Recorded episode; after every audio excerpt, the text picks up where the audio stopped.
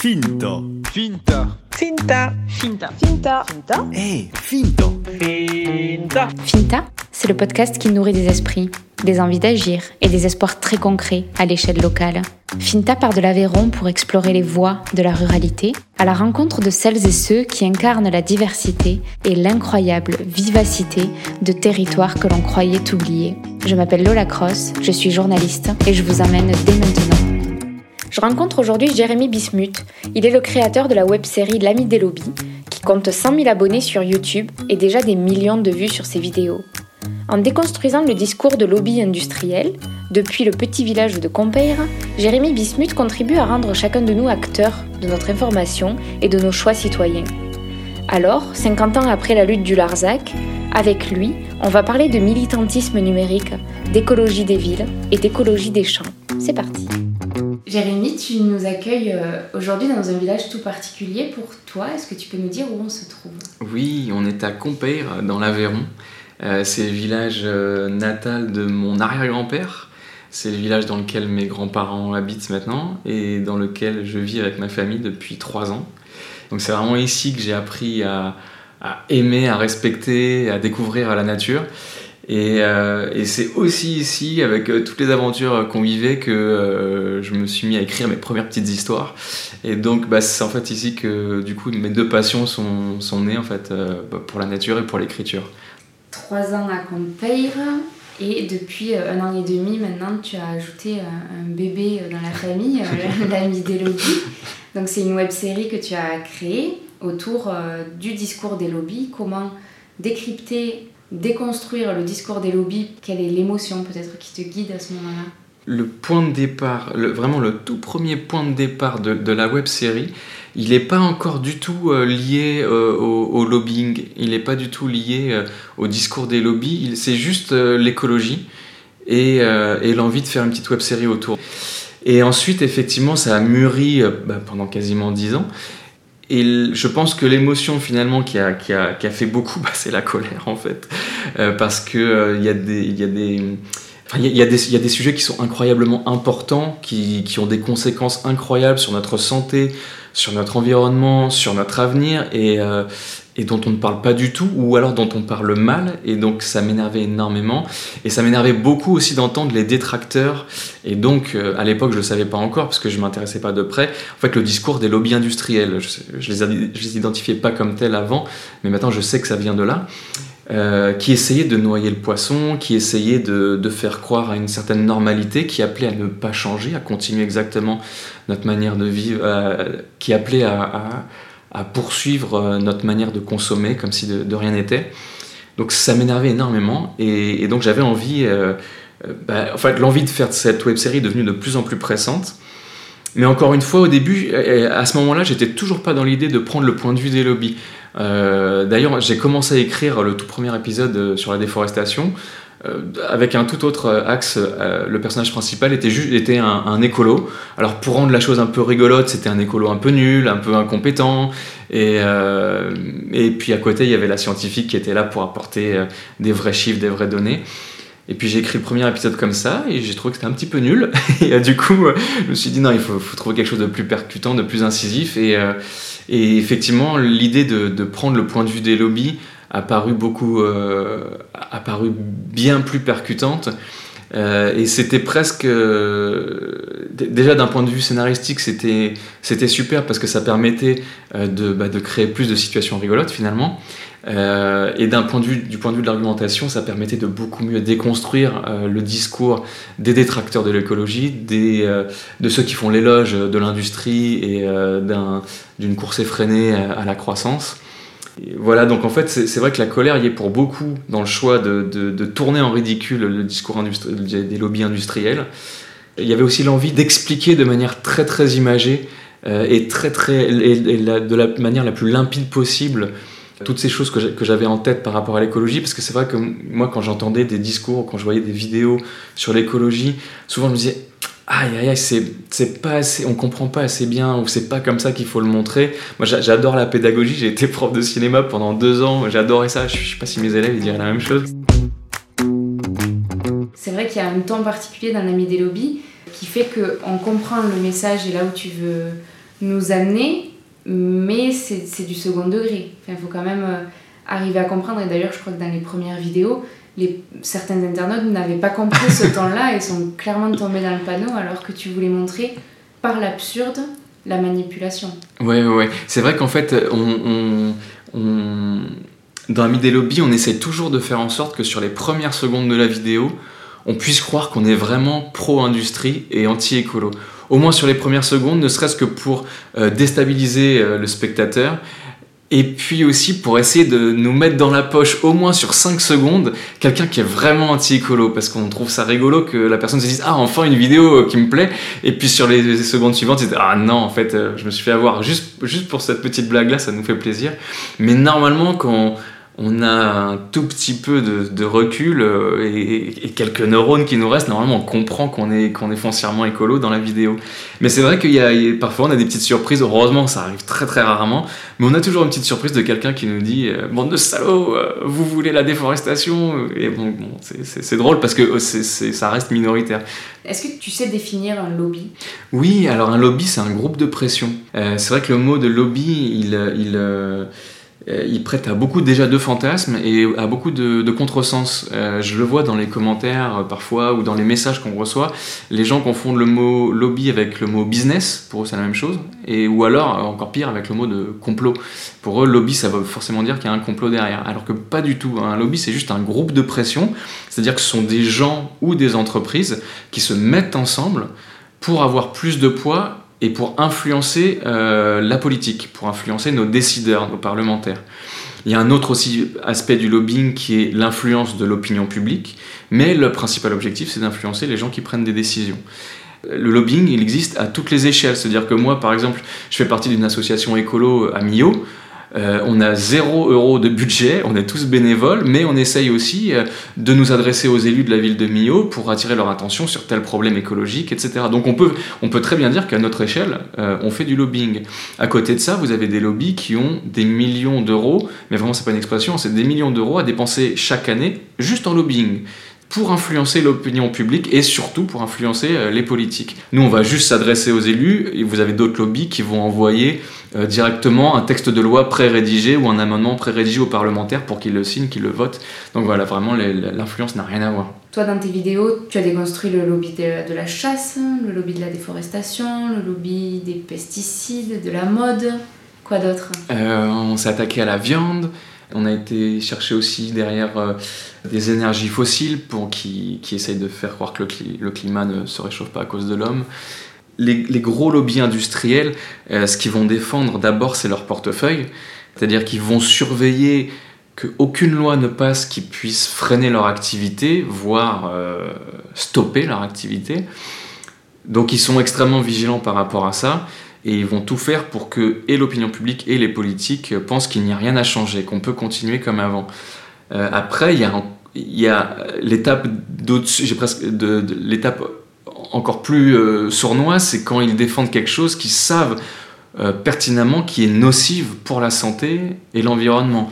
Là, on passe à un stade vraiment, euh, vraiment immoral, puisque en plus, on, a des preuves. Par exemple, on sait que ExxonMobil, donc un géant des énergies fossiles, sait depuis les années 70-80 que la combustion d'énergie fossile va emmener un réchauffement climatique qui va dérégler foncièrement bah, tout le système Terre, en fait quand on se rend compte que des industries comme ça savent tout le mal en fait qu'ils provoquent, mais qu'ils essayent de le cacher, de convaincre tout le monde qu'il n'y a aucun problème, là, là on est dans quelque chose quand même de très grave et de criminel.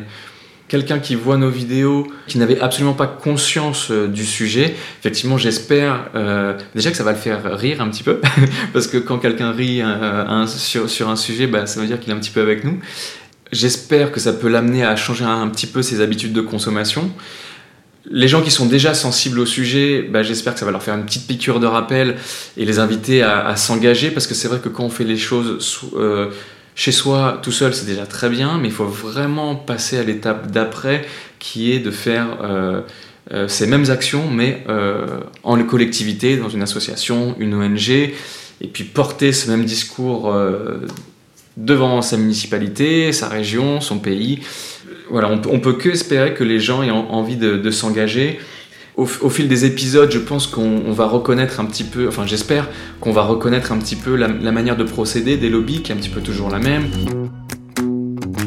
Si un jour euh, la majorité des Français vient à comprendre ce discours, euh, cette rhétorique euh, du lobby, est-ce que les lobbies sont amenés à muter, à évoluer, ou on a du mal à croire qu'ils puissent disparaître un jour? Alors déjà, je, pense que même si, on a, même si les, gens commence à, comprendre facilement les méthodes des lobbies, euh, je pense que c'est pas pour autant qu'on saura reconnaître une action de lobbying, parce que ça peut être tellement subtil, tellement détourné, que euh, même moi qui ai la tête dans le guidon tout le temps, euh, je passe à côté de plein de choses, certainement. Je pense qu'il faut vraiment être un spécialiste pour, pour vraiment avoir l'œil dessus et reconnaître tout.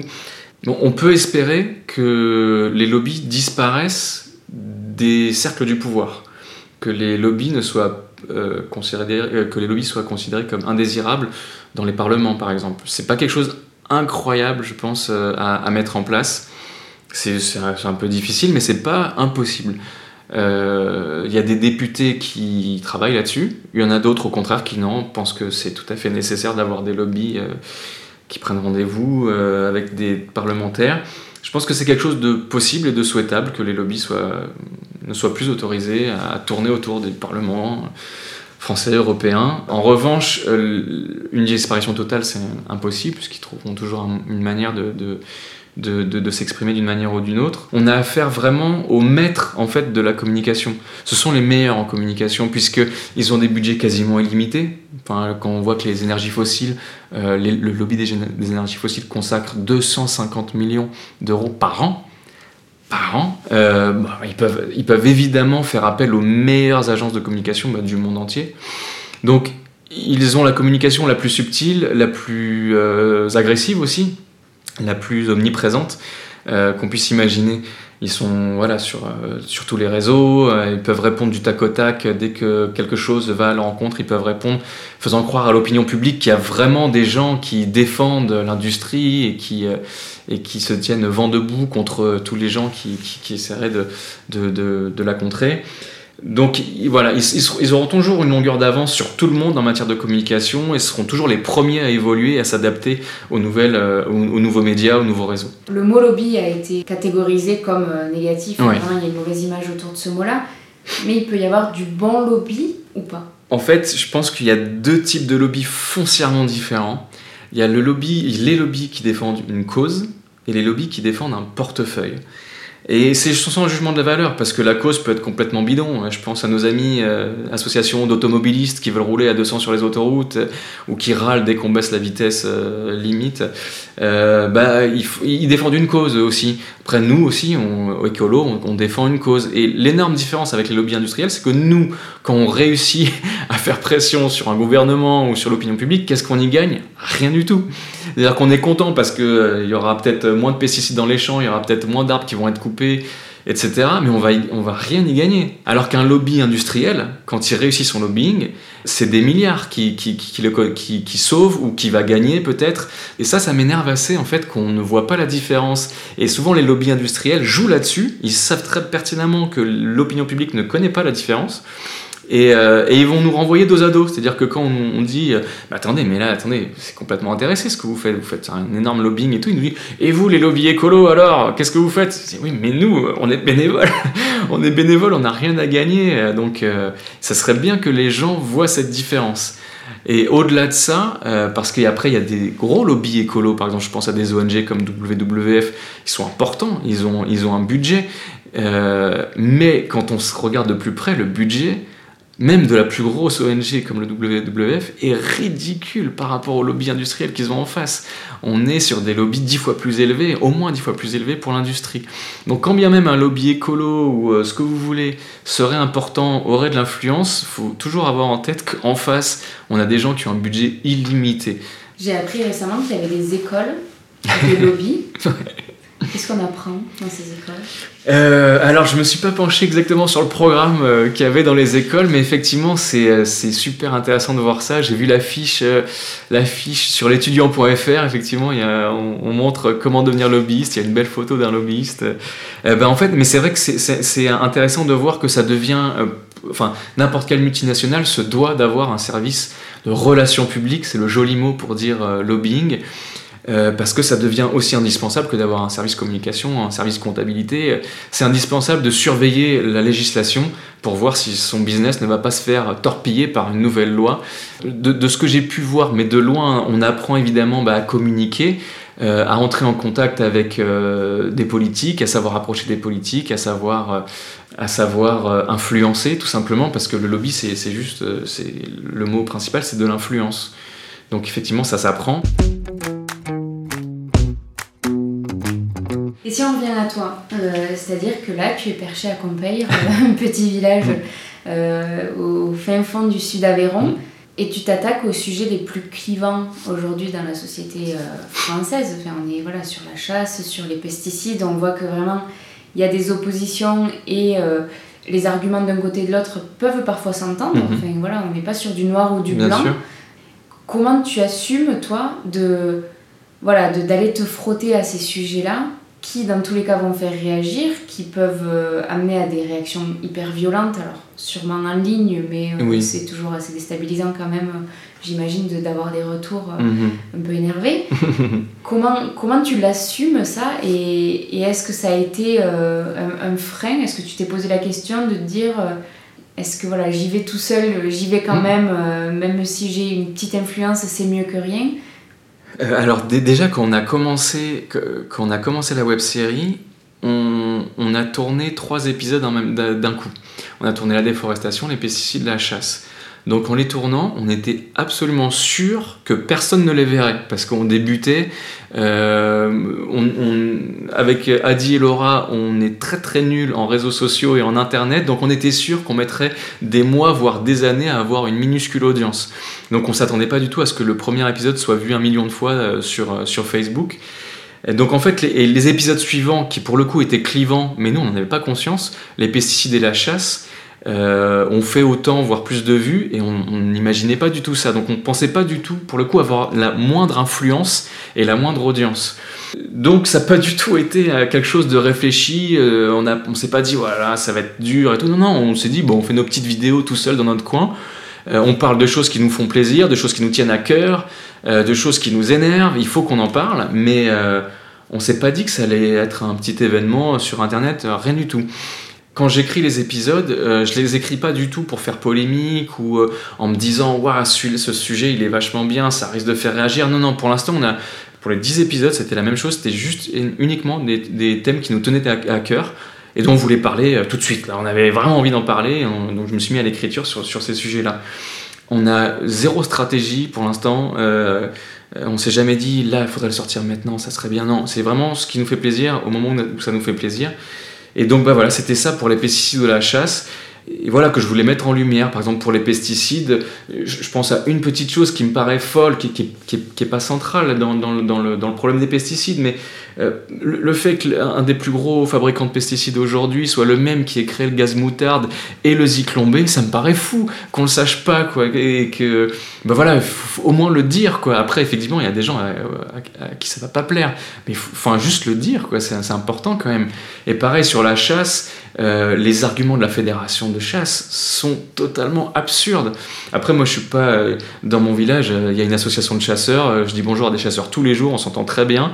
Il y en a qui, qui sont pas très contents de l'épisode sur la chasse, mais il y en a d'autres que ça a fait vraiment marrer. Donc, j'ai pas de problème avec les chasseurs. Mais la fédération de chasse, si, j'ai un problème avec elle parce qu'elle dit n'importe quoi. Ses arguments sont complètement absurdes et elle, elle véhicule de fausses idées. Donc ça, ça m'énerve. Donc je voulais vraiment ridiculiser les, arguments qui défendent l'activité chasse euh, de manière inconditionnelle.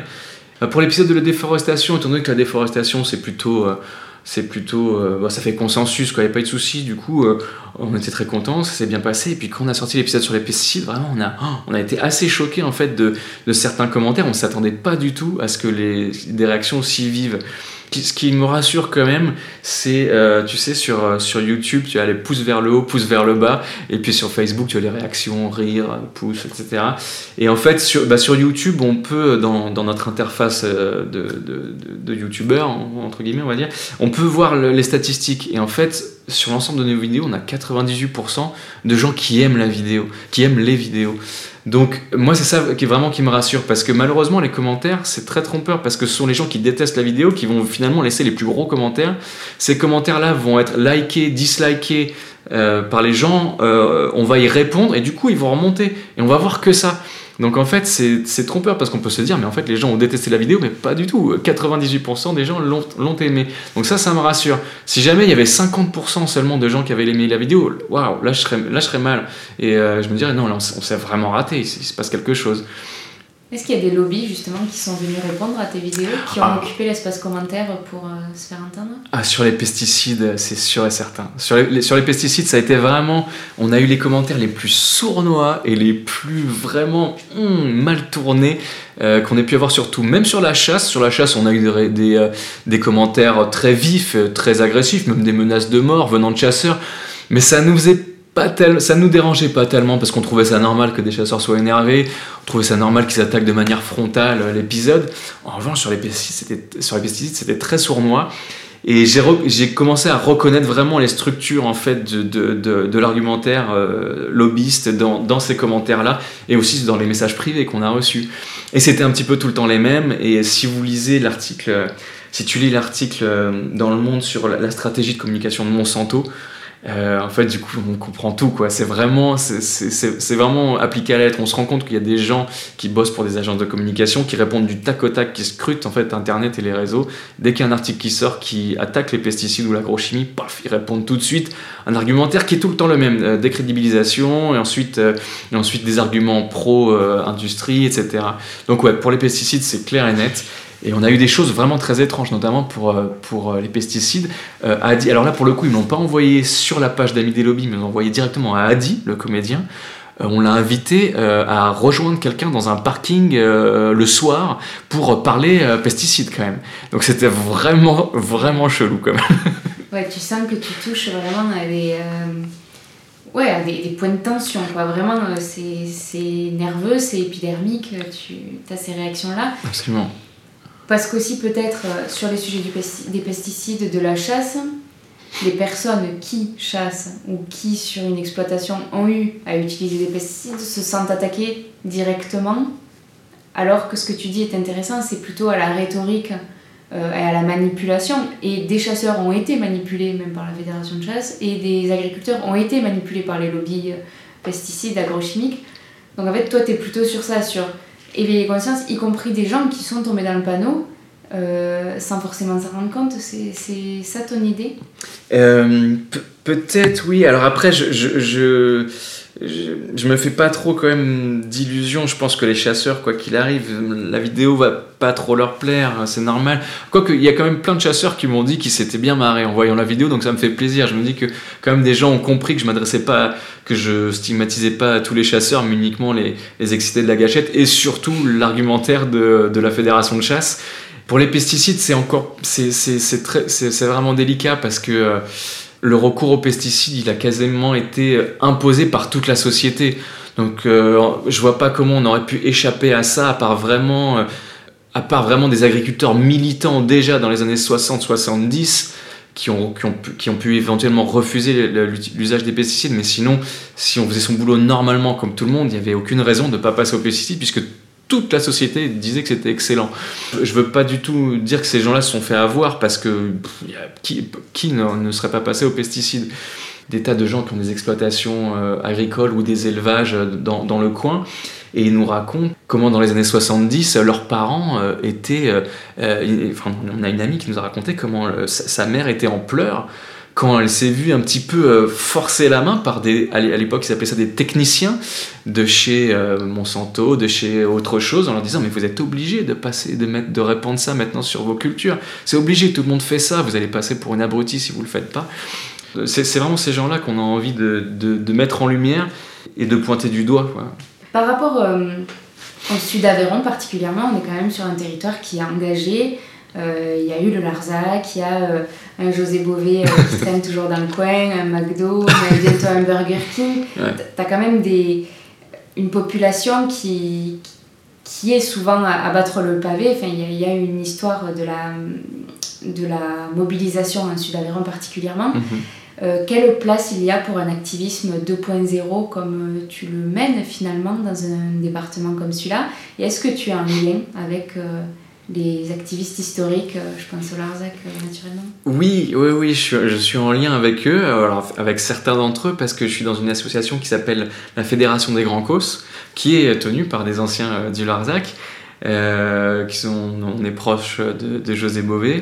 et, donc en fait, ouais, moi c'est vrai que je leur mobilisation, enfin les mobilisations qu'on fait sur le, terrain ont encore euh, tout leur sens, euh, ont, une grande importance. Je pense qu'il faut, euh, pour, les mobilisations de terrain, je pense qu'il faut en revanche un petit peu les faire évoluer pour ne pas qu'une manifestation, ça soit juste l'expression d'un ras-le-bol. Il faut vraiment que ça soit beaucoup plus ciblé. Alors moi j'ai presque envie de dire, il faut presque que ça, soit mis en scène pour que ça soit euh, percutant, original, euh, que ça saute aux yeux.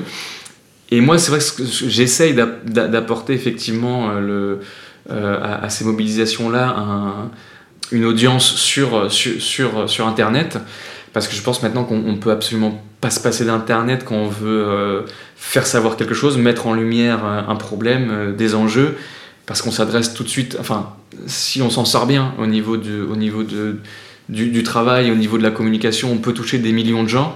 Donc tout prend de l'ampleur, euh, tout peut en tout cas prendre de l'ampleur assez vite. Quelle relation tu as avec cet enclavement rural qu'on connaît aux quatre coins de l'Aveyron pour le coup? Est-ce que le numérique euh, peut être une voie de salut pour le rural? Pour moi, la, notion d'enclavement, elle n'est pas du tout liée à la ruralité en fait, parce que c'est vrai que euh, avec ma famille, c'était vraiment en ville qu'on se sentait vraiment à l'étroit, qu'on sentait euh, bah, qu'on étouffait. Et depuis qu'on est là, on a vraiment une impression de, bah, de liberté, de, de, de bouffer d'oxygène. Donc pour moi, je me sens pas du tout euh, coincé dans, dans, un petit village. Moi, comme je te le disais, j'ai toujours fait des, petits courts-métrages, des, des, petites choses. J'avais très peu d'audience dans ce que je faisais quand j'étais sur Paris. Et maintenant que je suis dans l'Aveyron, je fais une petite web série et ça touche des, millions de, de, gens. Donc pour moi, il n'y a, y a, vraiment plus de lien euh, direct entre euh, la localisation, l'espace et la portée du travail qu'on fait. Ça, fait des campagnes en fait un, lieu d'avenir en fait parce que en ville, c'est vrai que moi, ce qui, me, stressait un petit peu en ville, c'est qu'on a l'impression on a l'impression parfois d'être hors sol, on a l'impression parfois d'être un petit peu des cochons sur Caillebotti, c'est-à-dire qu'on est complètement dépendant de tout. Euh, si le magasin ferme, si les camions n'arrivent plus pour livrer la nourriture, qu'est-ce qu'on fait? Euh, L'eau, qu'est-ce qu'on fait si elle, est, euh, si elle est mauvaise au robinet Qu'est-ce qu'on fait Alors que vraiment à la campagne, on peut être autonome et l'autonomie, bah, comme disait Pierre Rabhi, c'est quelque chose d'éminemment politique vu les transformations qui nous attendent au niveau énergétique euh, et au niveau, euh, au niveau de la consommation, je pense que c'est extrêmement important d'avoir un, minimum d'autonomie euh, alimentaire pour la suite. Sur le territoire, tu parlais tout à l'heure des agriculteurs qui t'entourent, des chasseurs dans le village. Est-ce que le fait d'avoir les deux pieds vraiment ancrés dans la terre et sur un territoire qui quand même connaît l'écologie, du moins la, la pratique, n'a pas d'autre choix que de vivre avec sa nature dans tous les cas, est-ce que ça t'a apporté un regard particulier? Est-ce que ça a nourri euh, la construction de tes épisodes? Peut-être que si tu étais resté à Paris, tu n'aurais pas eu ce lien au sol que le Sud Aveyron peut t'apporter Exactement, ah complètement. En fait, le, fait d'être dans l'Aveyron, euh, le fait d'être. Euh, bah, de parler tous les gens, de, parler tous les jours avec des gens qui bossent dans la nature, qui dépendent 100% du climat, de la terre, de, la biodiversité pour leur travail, ça, ça fait que, les épisodes sont vraiment différents. Mais je, pense notamment à l'épisode sur le loup qu'on a fait. Euh, au départ, j'étais mais 100% parti pour faire un épisode écolo à donf euh, pour le loup, euh, laisser le loup tranquille, on veut des loups partout. J'étais vraiment parti pour faire ça. Et puis j'ai discuté avec 12 millions de gens et je me suis rendu compte que c'était plus compliqué que ça. Alors, on n'est pas hyper touché par le loup dans la région, mais il y a quand même des éleveurs qui le sont un petit peu, qui sont un tout petit peu plus loin du côté de la Lozère ou, hein, et qui sont extrêmement sensibles à ça. Et quand tu vois que tu parles du loup 5 minutes avec eux et qu'ils ont les larmes aux yeux qui arrivent tout de suite, tu fais waouh, je vais me calmer tout de suite avec, euh, avec mes revendications parce que là il y a quelque chose qui m'échappe. Notamment moi, par exemple, je suis, euh, je suis végétarien, mais euh, assez souple. Ça veut dire que je veux pas interdire aux gens de manger de la viande. Je veux juste qu'ils baissent leur consommation parce que c'est du bon sens pour la santé, pour l'environnement. Il faut baisser sa consommation, mais je suis pas de là à vouloir l'interdire. Et j'explique, en fait, quand je parle avec des amis qui sont végétariens à donf ou qui sont véganes, parce que je suis super proche hein, des mouvements véganes, je les comprends complètement et je les, soutiens, mais je peux pas du tout euh, en parler dans la région, ça n'aurait aucun sens. Je suis dans une, je suis dans une région où tout le monde vit grâce à l'élevage donc en fait, ça serait pas seulement changer les habitudes alimentaires des gens, ça serait changer leur vie de A à Z, la vie qu'ils ont héritée de leurs ancêtres, donc ça n'a aucun sens. Donc c'est vrai que là on se rend compte euh, quand on vit dans, dans un milieu rural que des petites choses qui sont hyper simples à mettre en place en ville, qui sont hyper fun, ça, ça, ça, ça, prend, ça prend juste deux secondes de choisir tel produit euh, au marché que, plutôt que celui-là. En fait, euh, à la campagne, ça n'a rien à voir. C'est toute une vie qui change. Donc c'est super important pour moi d'être au contact de ces gens-là pour euh, pas dire n'importe quoi et me rendre compte de, de ce qu'on prône, mais sur le terrain, quelles conséquences ça a vraiment dans tout le territoire. Oui, parce que là, on en vient à un discours écolo qui peut être discrédité en deux secondes. Euh, quand on est dans le rural, voilà, on entend le bobo parisien qui veut imposer euh, son écologie. Peut-être pour ça que tu es pertinent en fait en ce sens. Ce, dont je me rends compte en vivant euh, en milieu rural, c'est qu'il y a des choses qui sont impossibles, mais vraiment impossibles à, imposer. Quand, quand, je vois par exemple les vidéos d'L214, ben, je suis vraiment attristé par le sort qu'on réserve aux animaux pour, pour produire du fromage. Mais quand on vit sur le terrain, on se rend bien compte bah, que c'est impossible de, changer la vie des gens. On a, on a beau être révolté par le sort qu'on réserve aux animaux dans certains élevages, dans les abattoirs, on se rend bien compte qu'il y a un, que c'est toute la vie des gens qui travaillent, donc la vie de tout un territoire qui en dépend, et que les choses en fait ont besoin d'être amenées de manière plus souple, plus subtile, et plus en compréhension avec les gens qui travaillent. Pour autant, je comprends complètement la démarche d'L214. La, sphère médiatique actuellement est tellement saturée de textes, d'images, de sons, que en fait, si on amène une revendication tout doucement, euh, poliment, avec une petite voix fluette, personne ne va l'entendre. Donc parfois, il faut y aller comme un bourrin. Ça, ça va faire euh, peut-être de la peine à des gens, ça va en révolter d'autres, mais tant pis, le message est passé. Ce qui est sûr et certain, c'est que la, consommation de viande ou de fromage ou de, tous les produits animaux qui peuvent amener de la souffrance animale, quoi qu'il arrive, tous ces produits-là vont pas disparaître du jour au lendemain et ils vont même jamais disparaître. Mais ce qu'il faut, ce qu'il faudrait essayer de faire, bah, c'est exactement comme la consommation euh, du vin en France, par exemple. Euh, au début du XXe siècle, tout le monde buvait du vin, mais tout le temps. Même les enfants à la cantine, il y a eu du vin jusque dans les années 50, je crois, 50-60. Et donc le vin, qu'est-ce qui s'est passé avec le vin? On a baissé énormément la consommation de vin mais on en, maintenant on boit du vin de qualité. Avant on buvait de la piquette tous les jours, maintenant on boit du très bon vin de temps en temps. Il faudrait que ça soit exactement la même chose avec les produits animaux, il faudrait que ça soit de la viande excellente, des fromages excellents, mais peut-être pas tous les jours. Et dans cette optique-là, les élevages traditionnels n'ont aucun souci à se faire, puisque c'est eux qu'on va aller chercher. C'est pas les élevages industriels avec 12 000 poulets dans un même hangar, c'est pas les, c'est pas les cochons sur Caillebotti. Euh, eux, ça, ça doit disparaître. Mais après, les élevages euh, traditionnels, c'est qu'ils doivent subsister, et c'est vraiment ça que moi j'appelle de, de, de, mes voeux. C'est pas une disparition de la filière qui n'arrivera pas de toute façon. Comment tu l'introduis cette nuance-là dans tes scénarios? Alors pour l'instant, c'est vrai que euh, je sais pas si je l'ai très bien fait comprendre. En tout cas, j'essaye à chaque fois c'est par petits mots, par exemple, je pense à l'épisode sur la viande. J'ai essayé plusieurs fois dans l'épisode de bien faire comprendre qu'on s'attaquait à la viande industrielle. On fait bien comprendre, par exemple, que c'est une viande qui traverse trois fois l'Europe avant d'arriver dans notre assiette. Donc, évidemment, les, éleveurs traditionnels comprennent bien que on ne parle pas d'eux. Quand euh, on parle d'élevage euh, qui mange euh, du soja OGM importé du Brésil, donc qui a causé de la déforestation, enfin les, les, les, éleveurs qui ont leur bétail qui mangent dehors euh, et qui mangent du foin euh, l'hiver euh, savent bien qu'on parle pas d'eux. Donc voilà c'est par petits détails comme ça qu'à chaque fois j'essaye de ne pas être dans la stigmatisation de toute une filière de tous les travailleurs du, du secteur. Et souvent je suis super content parce qu'on a des petits messages qui arrivent sur la page d'amis des lobbies de gens qui travaillent dans le milieu qui me disent merci j'ai vu votre truc c'était super bien enfin ça, ça, serait vraiment un échec pour moi de, de mettre à dos c'est même pas de mettre à dos, c'est de faire de la peine en fait aux, gens euh, qui sont pas concernés par le problème. Parce qu'un petit élevage à échelle humaine n'est pas concerné par le problème de la viande. Ce qui, ce, qui, est catastrophique avec la consommation de viande, bah déjà c'est les gens qui mangent évidemment de la viande à tous les repas, mais c'est surtout des gens qui mangent de la viande de mauvaise qualité, qu'ils ont acheté euh, dans une boîte au supermarché, et euh, dans lequel, dans le steak haché, il y a 12 animaux euh, ou 60 animaux et, et qui, a été nourri au soja OGM, etc. C'est ça le problème. C'est pas le steak de l'Aubrac qui, qui, s'est nourri correctement. Il faut, il faut réussir à être un minimum subtil quand même, mais il y a toujours une difficulté parce que nous aussi on veut être percutant, il faut un, minimum, il faut aussi rentrer dedans, il faut, euh, et, aussi il faut, on, veut faire rire, donc on fait des, quand on fait des blagues aussi, parfois tout le monde peut se sentir concerné alors qu'on voilà, on se moque surtout de l'industrie. Quoi. Peut-être pour terminer, Jérémy, quelle est la, la boussole de, de, ta vie, l'engagement vraiment qui fait sens et qui fait que tu te lèves tous les matins? Ça, ça, va peut-être euh, euh, te paraître un petit peu bizarre parce que finalement ça n'est pas euh, complètement lié à, mon engagement dans l'écologie.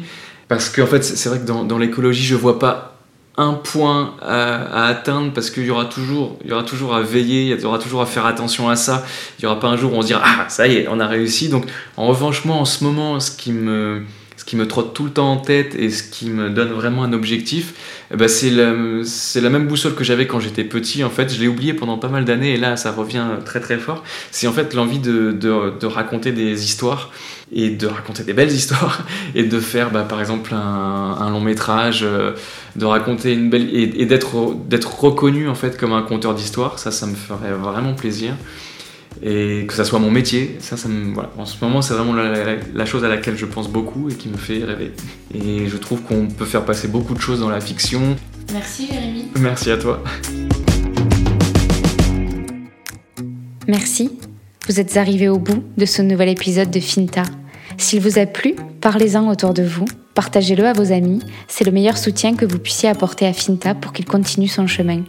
Retrouvez Finta sur Instagram et sur Facebook, finta.lepodcast, pour ne rien rater des nouveaux épisodes et de leurs coulisses.